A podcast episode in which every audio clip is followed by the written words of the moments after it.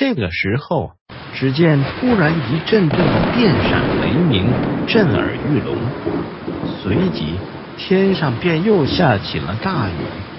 就在我们四个人即将准备转身跑回前面的屋里躲雨的时候，身后那两间茅草屋竟然塌了，然后墓碑正前方的的石板竟然裂出一个大缝隙。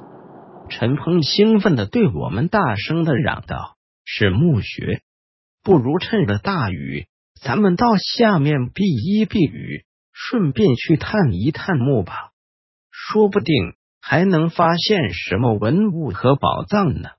我双手捂着头顶，躲在一个大树下面，庆幸着，至少在茅屋坍塌之前，我们都背着自己的旅行包出来了。刘大壮和李思成十分似乎非常赞同陈鹏的建议，都跃跃欲试着向着墓碑方向跑了过去。我也只好硬着头皮跟上了他们三人，顺着墓道一直向下走去。我能明显的感觉到石阶上有一些苔藓，因为脚底下总是一滑一滑地。陈鹏在最前面带路，他让中间的刘大壮一个人打着光线亮亮的手电筒，这样可以节约我们随身携带的有限电量。下到最底部的时候，是一个深不见尽头、一人来高的墓道石洞。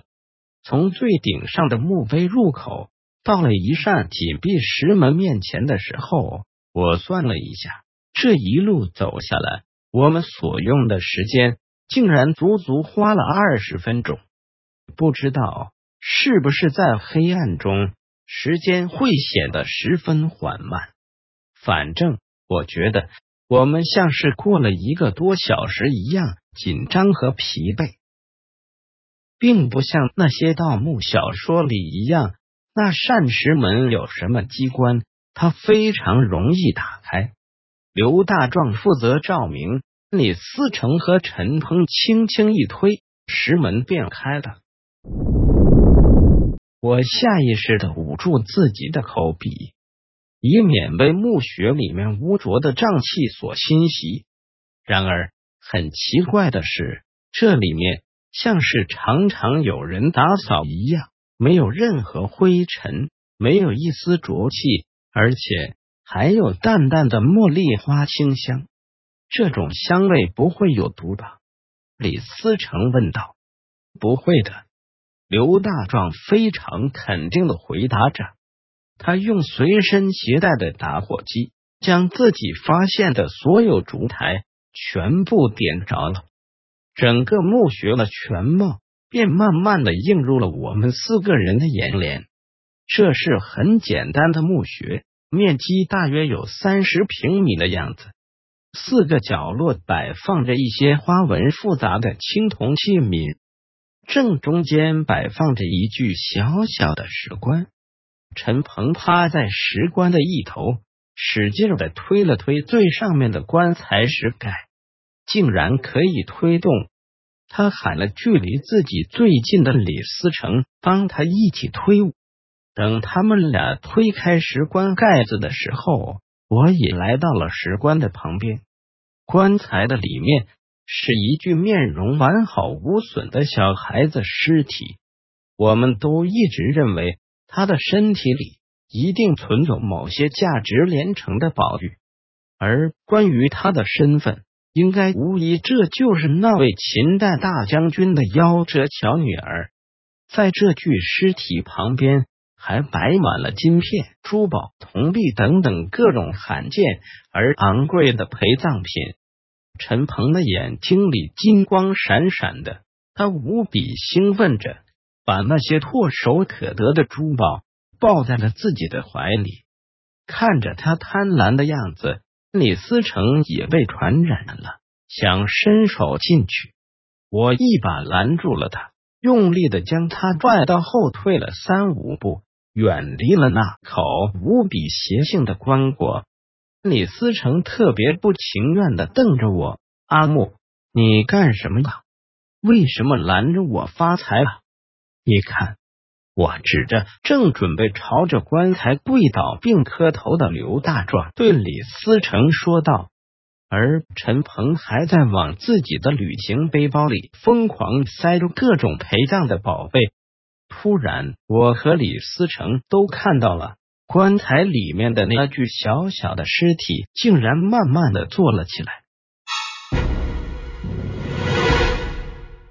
盯着正在从棺材里不停的往外拿着各种东西的陈鹏，刘大壮开始五体投地的匍匐叩拜着，并又开始了自言自语。这一回听起来更像是一种咒语。坐在棺材里的那个女孩一开始容貌还是十分安详的样子，但是当她与陈鹏对视之后。目光和神情却变得越来越狰狞，他的双手一直掐住了陈鹏的脖子，另一只按住了他搬运珠宝的手，直到呼吸困难、脸色铁青、全身麻木。我发现自己的双腿像是灌了铅一样无法动弹，而李思成已经瘫软在地上了。我们既救不了陈鹏。也无法阻止刘大壮反复不停、一直在磕头的机械状态。我甚至看到了，从那个小小的女尸的心脏处，竟然伸出了一只干枯的小手，只有骨头没有血肉。那只小手径直伸向了陈鹏的胸膛。在我还没有喊出声之前，就听到了脚下李思成凄惨无比的嚎叫。陈鹏的全身早就已经不动了，顺着伤口的位置，陈鹏心脏里的鲜血沿着那只骨瘦如柴的小手流进了那个女尸的身体里。不知道过了多久，那个女孩子的尸体竟然转过头来，脸上之前那种古怪恐怖的表情没有了。他望向跪倒在地的刘大壮。似乎是赞赏有加，又像是深情款款，情窦初开。他竟然在哭，整个墓穴里渐渐的回响起了他悲哀的哭声。他的哀嚎像是拥有一种无形的魔力，将是要将整个深山老林里的无数冤魂野鬼都吵醒一样。我感到自己的头皮发麻，后背阴森冰冷。要不是李思成在地上抱着我的大腿，我也早就站立不稳了。女尸的手已经抛开了陈鹏，将他的身体丢在了棺材的一边。女尸的眼泪并不是液态的，而是一直往外涌出的小虫子，密密麻麻，恶心无比。他慢慢的从棺材里爬了下来，一点点的靠近着。依然跪倒不起的刘大壮，我顿时感到一阵阵眩晕。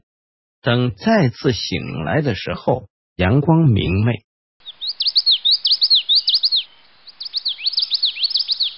我居然发现自己躺靠在茅草屋的木柱旁边，而李思成抱着我的大腿睡得正香。